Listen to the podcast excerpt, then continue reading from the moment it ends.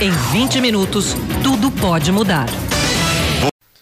Vamos conversar agora aqui na Band News FM Espírito Santo com o Darlan Campos, ele que é consultor em marketing político e vem falar com a gente a respeito da utilização das redes sociais nas campanhas políticas. Esse ano de 2020 a gente tem eleições municipais em todo o estado, em todo o país. Já há algum tempo, né, Darlan, as redes sociais têm sido bastante utilizadas para angariar votos, para se fazer presente, né, para a campanha ganhar força. Mas cada vez mais novas tecnologias são lançadas, cada, cada vez mais é preciso se reinventar. Para esse ano de 2020, o que você pensa aí que pode ser utilizado? Qual vai ser o poder das redes sociais nessas eleições? Muito bom dia. Bom dia, obrigado pelo convite. Primeiro, é importante perceber que a cada eleição é, o peso do digital dentro do processo de campanha aumenta. Isso acontece porque o tamanho de cobertura digital do território, ou seja, o número de pessoas que têm acesso a celular, smartphone, a internet no celular ou nas suas residências, ela aumenta, tem aumentado gradativamente, o que faz com que as estratégias digitais sejam um caminho importante para alcançar o eleitor dentro de um processo eleitoral. Acho que no, no começo é importante a gente definir uma diferença, Leandro, entre uma estratégia digital e uma estratégia de rede social. Uhum. As redes sociais, elas são um pedaço da, de uma estratégia digital. O digital é como se fosse um grande guarda-chuva que existem diversas possibilidades. Uma dessas possibilidades, uma possibilidade muito importante, são as redes sociais. Os aplicativos de rede social que as pessoas se comunicam, se relacionam com seus amigos aí mais conhecidos. Então, ele é um pedaço dessa estratégia digital que os candidatos vão implementar agora em, nas eleições 2020. Eu me lembro muito bem que lá em 2008, né, Darlan, a campanha do Barack Obama nos Estados Unidos virou um case, né? De primeira grande Sim. campanha mundial de utilização de rede social, principalmente o Twitter. De lá para cá já se passaram aí 12 anos. A última campanha em 2018 teve muita polêmica por conta de também uso de WhatsApp, que são questões que são investigadas até hoje. E cada vez mais, né, como você disse, são novas tecnologias, a presença digital é muito maior. Então, o que fazer de diferente, o que esperar de diferente nesse universo que está cada vez mais conhecido da população? Então, se o digital ocupa cada vez um, um pedaço maior da campanha, significa que, inclusive, os candidatos é, vão disponibilizar mais recursos para investimento em digital. Então, é, dentro dos orçamentos de campanha, seja uma campanha grande ou uma campanha pequena, é, esse orçamento vai ter um pedaço dele maior em 2020 do que teve em outros anos para investimento em digital. É importante perceber que, com o advento dessas novas tecnologias, isso aumenta a, pro, a possibilidade de você alcançar o eleitor. E aí está o grande diferencial das estratégias digitais, que é o potencial dela de você segmentar uma mensagem. Então, se antes eu tinha que fazer é, um anúncio num jornal é, impresso ou numa revista para uhum. poder atingir um determinado público, agora eu posso, via uma estratégia digital, segmentar um eleitor de forma muito melhor, muito mais certeira e alcançar o público que eu quero dialogar. Então, isso traz uma, um potencial gigante para as campanhas para dialogar com o seu público-alvo. É, e as ferramentas também de propaganda, Darlan? É, existe uma regulamentação, né? A lei eleitoral, inclusive, ela teve que se atualizar para também abordar essa questão, porque antigamente você tinha, ainda existe, né? O, o, horário eleitoral em TV, em rádio, as inserções, isso é uma questão obrigatória, mas surgiu também, isso já é, é mais recente em termos de campanha eleitoral, questão de posts patrocinados, impulsionados. Como é que legalmente está essa situação? Isso. Na minha reforma de 2017, abriu a possibilidade pela primeira vez para a eleição 2018 da utilização de impulsionamento. Impulsionamento é aquele candidato que utiliza uma plataforma digital e impulsiona dentro dessa plataforma um determinado conteúdo para um público específico. É, nas eleições passadas, dois espaços poderiam ser utilizados é, a gente chama no Google como é, mecanismo de busca, né? Aquele link patrocinado que aparece quando você procura alguma coisa no Google e o Facebook, o impulsionamento do Facebook e Instagram. Então era o que era permitido, ok? É, então agora vai ser a primeira eleição municipal onde nós poderemos utilizar os impulsionamentos. E isso é um aspecto interessante, por quê?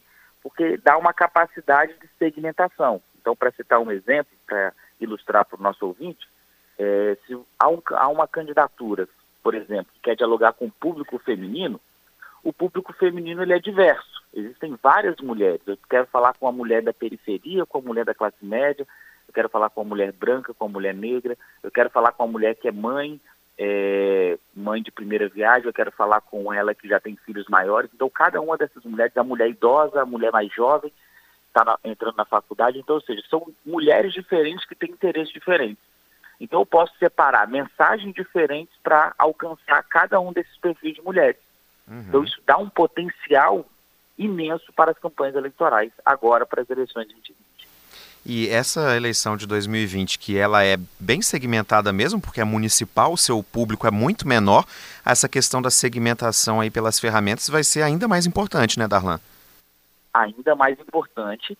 A grande questão é que é, possivelmente é, poucas campanhas vão ter acesso a profissionais que saibam utilizar bem essas estratégias. Era aí que eu ia então chegar. Então, é, é, desculpa até te interromper. Você que trabalha na área, tem percebido já algumas movimentações dos partidos, de candidatos, de buscar agora, dentro da sua equipe, pessoas capacitadas em digital ou isso ainda está muito precário? Então, a eleição 2018 ela foi um baque para os partidos, a forma como ela aconteceu e todo o processo. Nesse sentido, os partidos ainda estão buscando se estruturar é, para atender esse novo cenário. É, eu, eu, tenho feito a visão, tenho a visão, Leandro, de que a eleição 2018 ela marca um final de época. Desde a nova república, eleição de 89 até 2018, existe, existe uma forma, um modo operandi de fazer campanha, de, de estratégia, de dinâmica de organização de campanha. 2018 inaugura um novo eixo, uma nova forma, um novo método, que a gente ainda não tem clareza, mas que os partidos eles estão ainda um pouco atrasados na construção desse processo. Então, você já vê algumas tentativas de partidos de adentrarem nesse ambiente digital, mas ainda é muito tímido todo esse processo. A gente vai demorar um pouquinho ainda para que eles se atualizem nesse sentido. Certo. A gente está conversando aqui com o Darlan Campos, ele que é consultor em marketing político falando das estratégias aí de campanhas, né, que ainda estão embrionárias, né, para 2020. Estamos ainda no carnaval agora. Depois que passar esse período, a partir de março, chegando ao fim do primeiro semestre, você acredita que vai ganhar um pouquinho mais de intensidade as campanhas, Darlan? É, historicamente você tem um cenário pós-carnaval de intensificação desse processo. A segunda data importante é o fechamento da janela partidária que fecha seis meses antes da eleição, que fecha no dia 4 de abril, onde todos aqueles que querem disputar as eleições precisam estar até o dia 4 é, filiado a uma determinada a um determinado partido. Então, é, essa é uma data importante que a partir daí as coisas se intensificam. Entretanto, a, a minha reforma de 2017 trouxe o conceito novo de pré-campanha que é o quê? Que é o período que antecede a campanha eleitoral e que o candidato pode fazer uma série de atividades. Pode falar da sua imagem, defender sua posição, falar do seu legado, falar daquilo que ele pensa. Então a gente já vê antecipadamente candidaturas já se posicionando no cenário dentro dessa pré-campanha e outras que estão ainda buscando é, a melhor estratégia para esse momento, mas já, já há uma movimentação grande do pré-candidato. Uhum. Agora, Darlan, voltando a falar aí do, do ambiente digital e das campanhas, é, você até abordou um, um, ponto que eu nem tinha pensado ainda, que é a questão da segmentação, como ela foi importante, né?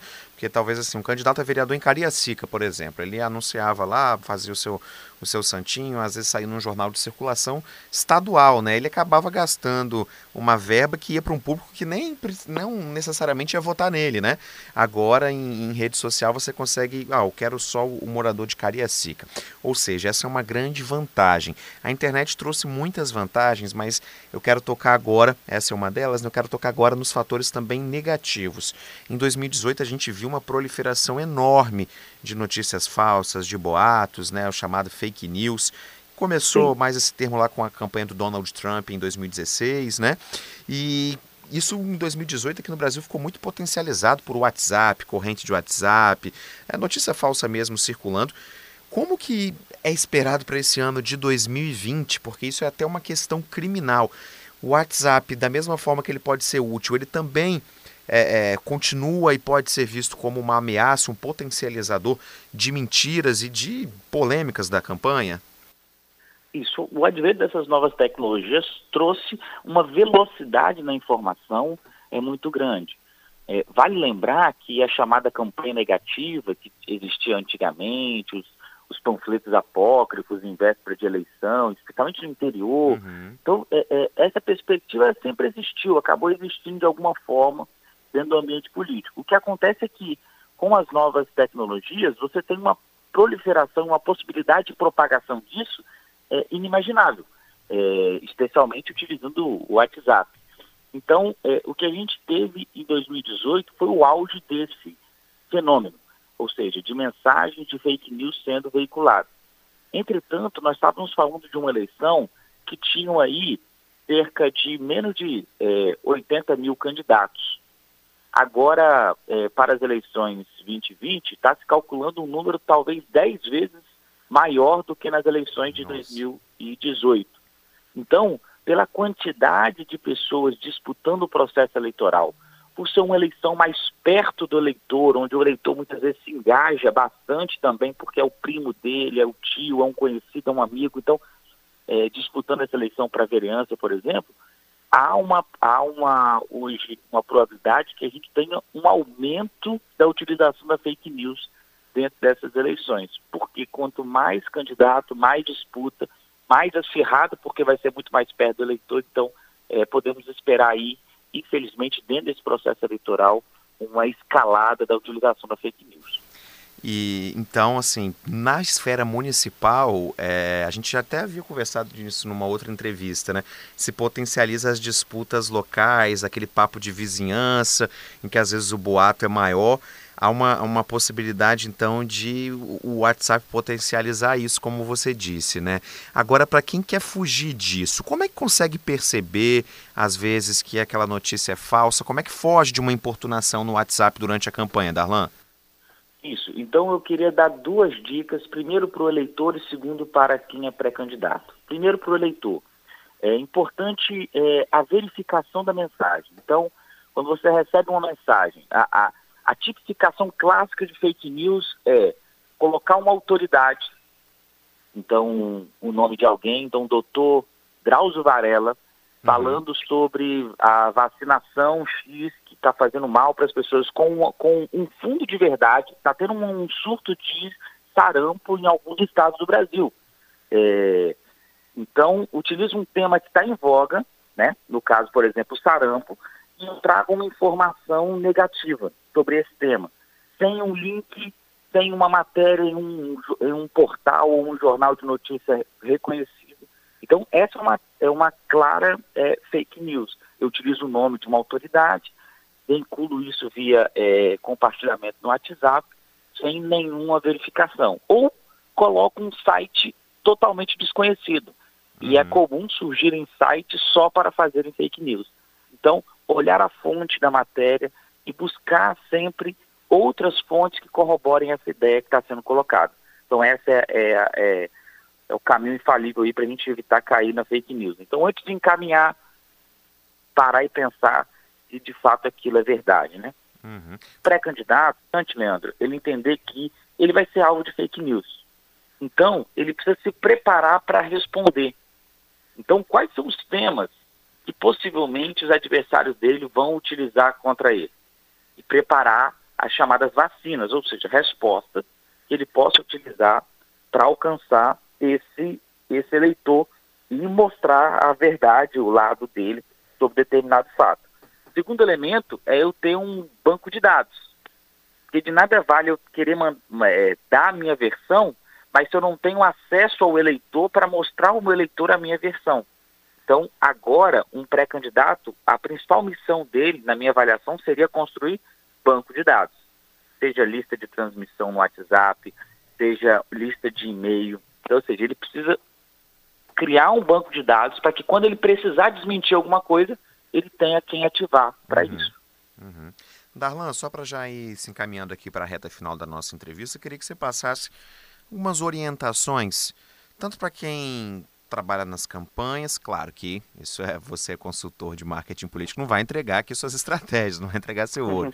Mas assim, pelo menos uma orientação de comportamento, que às vezes eu vejo até candidato usando a, a, a, conta dele batendo boca em rede social ou em WhatsApp, ele mesmo tomando algumas medidas que são completamente é, desnecessárias, e para quem é eleitor, usuário, se se sentiu ali às vezes incomodado, é, foi importunado, não gostou daquele tipo de abordagem, se legalmente também ele tem como fazer algum tipo de reclamação, como que ele pode recorrer no caso de, ali de alguma campanha que ele considerou ali que ele teve, às vezes aquela pessoa que ficou perturbando ali por WhatsApp, enfim, alguma coisa desse tipo, tanto para o eleitor como para o candidato, uma orientaçãozinha sua. Perfeito. Para o candidato, o primeiro passo é construir um planejamento. É, sem planejamento, dificilmente um projeto político vai conseguir chegar ao seu objetivo final. Logo, você precisa fazer um planejamento. É, junto desse planejamento, precisa estar um processo de construção de captação de recursos, da onde vão vir os recursos disponíveis para a implementação de uma estratégia de campanha. Campanha, você consegue fazer campanha com baixo custo, mas não dá para fazer campanha sem dinheiro. Então, campanha tem custo, vai gastar com gasolina, com almoço, que você vai ter que sair para conversar com as pessoas, vai ser um café da tarde. Então, ou seja, vai ter custo. Você pode gastar menos ou pode gastar mais, dependendo da sua capacidade, da estrutura da sua campanha. Segundo, utilizar bem as estratégias digitais. Ele é um bom espaço. Entretanto, é, trazer profissionalização para a sua campanha. Se você não sabe como operar, é, traga pessoas para a sua campanha que te ajudem a operar de forma profissional terceiro elemento é eleição municipal. Ela, o eleitor ele quer uma ele quer uma solução para os problemas que o aflige. Então ele está lá na base no município. Ele, ele não está querendo saber sobre a caixa preta do BNDES. E não é isso que ele quer saber. Ele quer saber como vai resolver o problema do posto de saúde dele que não tem médico como que não a falta de creche na comunidade dele, ele precisa resolver isso. Então, existem questões muito próximas dele que ele quer respostas. Então, de que forma o candidato pode dar respostas a esse processo? Então, para o, para o candidato, eu chamaria atenção para isso. Uhum. Para o eleitor, é importante ficar atento. É, historicamente, o eleitor brasileiro ele é, faz a sua construção de voto cada vez mais próximo do processo eleitoral. Então isso faz com que ele vá recebendo as mensagens, vai recebendo os inputs, mas a definição do voto fica para muito próximo. Né? A chamada lei da procrastinação de um autor chamado Cid Pacheco depende até de que o eleitor procrastina o voto até o último momento quando não tem mais condição. Então a gente diria para o eleitor primeiro, ficar atento com o processo. O voto não é não é algo simples, é a definição de um projeto de cidade, no caso dele, é, para os próximos quatro anos, ficar atento a todo o processo de construção e se for e se ver coisas que é, ele entende como errado, a Justiça Eleitoral ela está disponível para receber denúncias. Então, mais para frente, a Justiça Eleitoral deve lançar o chamado Pardal, né, que é exatamente para o processo de campanha. Se você vê alguma propaganda irregular, algum candidato fazendo alguma coisa, você pode tirar uma foto e mandar, porque a, a nossa Justiça Eleitoral ela é reativa. Ou seja, você precisa provocá-la para ela tomar uma atitude. Então, o eleitor tem um papel importante nessa perspectiva de provocar a justiça eleitoral para que ela possa tomar as atitudes e prezar por uma boa campanha eleitoral. Legal. Para a gente finalizar, qual ferramenta que você acha que vai ser mais utilizada esse ano? É o WhatsApp mesmo, pela velocidade na disseminação da informação e até o risco da fake news? Ou o Instagram ainda é muito forte, Facebook ainda tem seu apelo, Twitter? O, o WhatsApp vai ser, de fato, a grande, a grande é, ferramenta dessas eleições, entretanto, ela cumpre uma função. Então, de outro lado, é, a, em termos de rede social, o Instagram vai ser a, um dos espaços principais, é, entretanto, o Facebook vai se destacar também, especialmente pelo impulsionamento. Você só consegue fazer impulsionamento no Instagram e no Facebook via é, gerenciador de anúncios do é, Facebook, então o Facebook vai ter um papel importante. Então, a estratégia digital bem feita nessas eleições está exatamente em saber tirar de cada ferramenta aquilo que ela pode te dar. Então, não dá para tirar do WhatsApp impulsionamento porque não existe essa ferramenta dentro dele.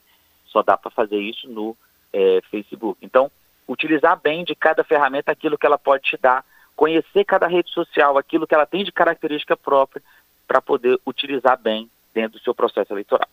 Legal. Darlan Campos, consultor em marketing político, preparando aí as estratégias para o, a eleição né, de 2020 no mês de outubro. Bom, Darlan, muito obrigado. Vamos ficar atentos, né?